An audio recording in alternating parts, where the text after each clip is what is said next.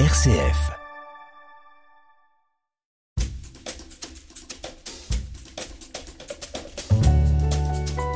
RCF, l'entretien de la semaine. Caroline Riegel, bonjour. Bonjour. Le sujet dont vous allez nous parler aujourd'hui, l'aventure, le moins que l'on puisse dire, c'est que vous le connaissez bien. Pendant deux ans, vous avez traversé une partie de l'Asie, à cheval, à bicyclette, à pied, de la Mongolie au, Bangladesh. Le Zanskar dans l'Himalaya est votre deuxième pays où vous partagez la vie de vos amis euh, non-bouddhistes. Et quand vous n'êtes pas en voyage, eh bien vous êtes ingénieur en construction hydraulique en Afrique.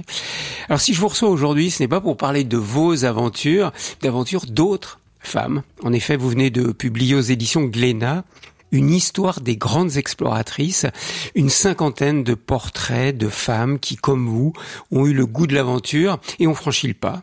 Alors, est-ce que vous êtes toujours habité, euh, Caroline Riegel, par ce syndrome de l'imposteur, comme vous l'écrivez au début de votre livre, quand il s'agit de parler de vous comme d'une aventurière? mais je l'ai eu pour tout, hein, que ce soit pour l'aventure, pour l'ingénierie, pour pour l'écriture. Je, je, crois que ça va un peu mieux. Peut-être que écrire ce livre m'a un petit peu aidé, euh, m'inspirer de toutes ces femmes. Euh, en voyant la vie des autres, vous dites voilà. quand même. Oui, c'est vrai que j'ai vécu pas mal d'aventures. Ouais.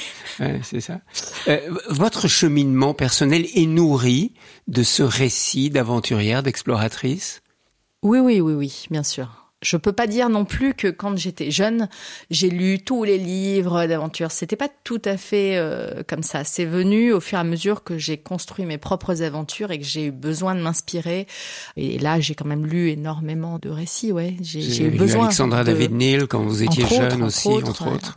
Ouais. Justement, vous ne parlez pas que des grandes exploratrices connues comme Alexandra David Neal ou Isabelle Eberhardt. Hein. Vous vous parlez d'autres moins connues. Alors on va on va découvrir avec vous. Mais d'abord, quelle différence faites-vous entre une aventurière et une exploratrice? Parce que vous n'avez pas dit une histoire de grandes aventurières, alors qu'il n'y a pas que des exploratrices parmi les femmes que vous nous présentez. Il y a des bah, aventurières. Il y, a quand même une. Oui, après la, la, la frontière, elle est très subjective. Hein. Euh, je ne sais pas s'il y en a une euh, très officielle et très claire et, très simple. Euh, mais il y a quand même dans le mot exploration une, une valeur de première d'une manière ou d'une autre, de pionnier. Alors certaines ont été euh, pionnières en tant que femmes, là où des hommes avaient déjà euh, posé leur pas peut-être euh, avant elles, mais elles ont été parmi, ou si ce n'est la, première femme, où elles découvrent des territoires nouveaux. il y a quand même la notion de géographie dans ce livre, parce qu'on aurait pu mettre une George Sand quelque part dans ce, dans ce livre, en tant qu'exploratrice pionnière, ou plutôt pionnière peut-être donc il y a quand même une notion de géographie aussi, euh, mais je dirais que les femmes qu'il y a dans ce livre sont quand même des femmes qui font quelque chose de, de nouveau, mmh. d'inédit, une première euh, euh, qui pose des pas là où là où d'autres n'avaient pas forcément osé le faire ou pas comme ça. En tous les cas, si on, on sait qu'il y a encore aujourd'hui des inégalités hommes-femmes, je crois qu'on ne mesure pas assez combien ces femmes exploratrices au XVIIIe, au XIXe siècle ont dû faire preuve d'un courage incroyable et de casser un, un plafond de verre. Alors ça dépend parce que les, les victoriennes, par exemple, c'était finalement, je pense, assez c'était pas si difficile à cette époque-là, quand on était de la haute société, de partir. Ça me semble presque plus facile qu'aujourd'hui, quand mm. je lis certains récits comme Alexine Tin. Tiens, j'ai envie d'aller euh, euh, et j'emmène 100 personnes. Euh, je vais explorer le Nil. J'emmène voilà ma tante, ma sœur, mon 100 personnes, toute ma cuisine. Elle dirigeait une expédition. Et hein, puis voilà, c'est mm. assez. mais mais on a l'impression que c'est presque sur un coup de tête que ça se décide et que ça peut se faire. certaines époques n'ont pas forcément été aussi faciles. En revanche, il y a quand même quelque chose que je trouve incroyable avec un peu de recul. On n'a jamais fait tout un plat autour de la tenue des hommes dans l'histoire. Alors que les femmes, finalement, c'est tout le temps, c'est récurrent. Euh, à une époque, euh, bah, il fallait être en jupe, elles n'avaient pas le droit de mettre un pantalon. Ensuite, c'est trop court. Ensuite, c'est trop long. Ensuite, c'est.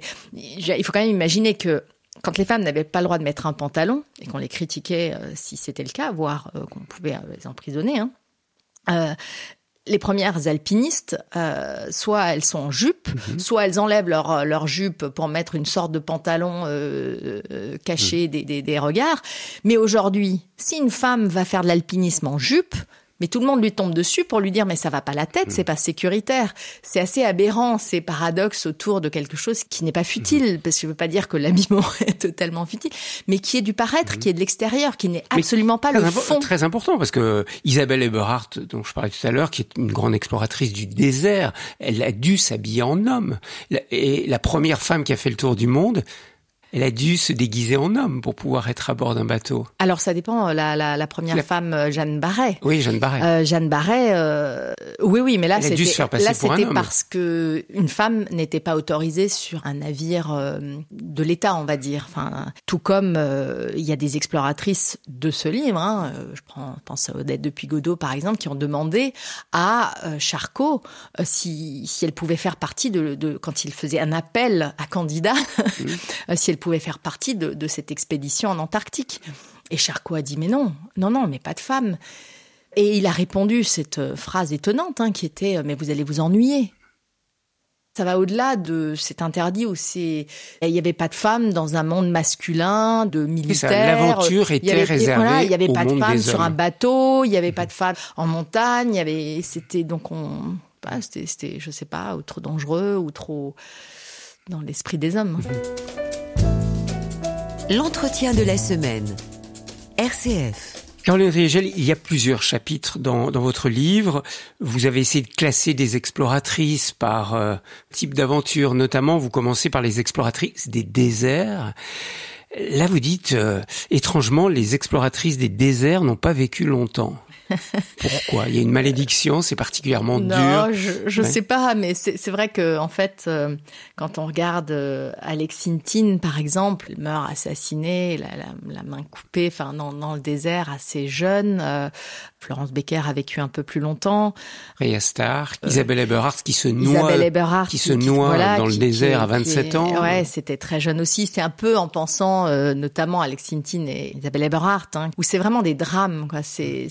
C'est il y a eu pas mal de drames, hein, quand même. Bah, oui, oui, oui. Après, il y en a qui ont vécu quand même plus longtemps, hein, qui ont, qui ont défié même, même les temps. Hein, pour, Alexandra, David Mais euh, il y a Gertrude Bell qui s'est, on pense, suicidée au final quand même, euh, en tout cas qui est morte en gavé de, de barbiturique. Mais, mais Gertrude Bell, pour moi, c'est un, un exemple très fort de ce que pouvait être une exploratrice à l'époque, euh, dans le sens où l'histoire a retenu Laurence d'Arabie, parce qu'il a d'abord écrit sa propre histoire et il a écrit une histoire, comme les gens avaient envie d'en lire, hein, en se mettant bien en valeur dans cette histoire, là où Gertrude Bell euh, bah, était euh, plus concentrée sur le fond.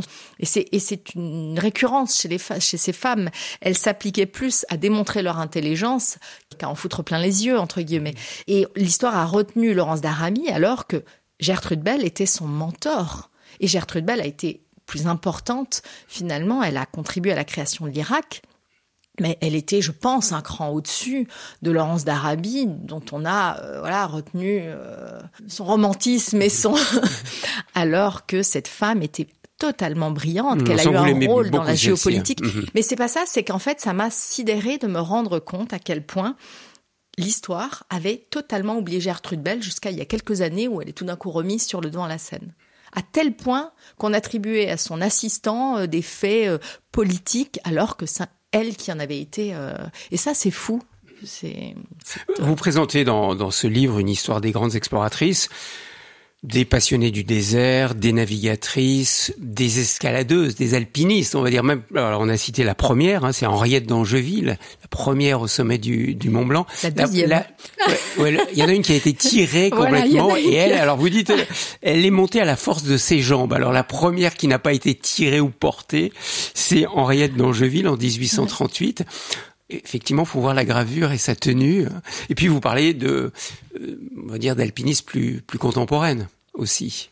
Bah, il y a par exemple Junko Tabei. Première femme au sommet de l'Everest. Femme au sommet de l'Everest, une japonaise hein, mhm. qui est, elle aussi hein, est dans un autre monde parce qu'on a souvent l'habitude de, de parler des occidentales ou alors Europe ou alors euh, Amérique, mais c'est vrai que là on, a une femme qui est quand même la première femme euh, au sommet de l'Everest, n'est pas une mhm. occidentale, une japonaise et qui est issue d'une société différente hein, et dans la société traditionnelle fort différente de mhm. la nôtre. Puis vous avez le portrait d'une grande alpiniste euh, népalaise aussi. Oui, ben alors c'est aussi un drame, mhm. un petit peu comme euh, Isabelle Eberhardt, ou parce que elle, elle, euh, elle s'est effectivement battue. Elle a été une grande figure de, de, de com, et, et, en fait, sa mort a été un petit peu récupérée aussi par les politiques. On en a fait une figure euh, nationale. Est-ce qu'elle aurait eu la même gloire de son vivant? C'est une vraie question. Mhm. Qu'est-ce qui caractérise l'état d'esprit de ces femmes aventurières? Moi, je, pense que ces femmes avaient toutes quelque chose en commun, c'est-à-dire une très grande vivacité d'esprit, une très grande endurance, un corps qui a besoin de dépenses, un esprit qui a besoin de se nourrir, un grand cœur aussi, hein, une curiosité infinie. Et en fait, euh, ces femmes n'ont pas accepté qu'on leur dise reste là tranquille, parce que en elles, le corps, l'esprit, le cœur demandaient à être nourris à la hauteur de leur potentiel et elles sont allées chercher cette nourriture pour honorer à la fois leur esprit, à la fois leur curiosité, à la fois leur besoin d'affronter le monde physiquement. Et elles ont pour ça eu toute cette capacité à repousser le curseur de la peur très très loin. J'ai l'impression d'entendre ce que vous êtes, Caroline Riegel. Je vous connais depuis quelques années, mais ce que vous venez de décrire vous va très très bien. Donc on vous retrouve. Merci beaucoup d'être venu présenter ce livre, une histoire des grandes exploratrices que vous avez publié aux éditions Glénat. Merci.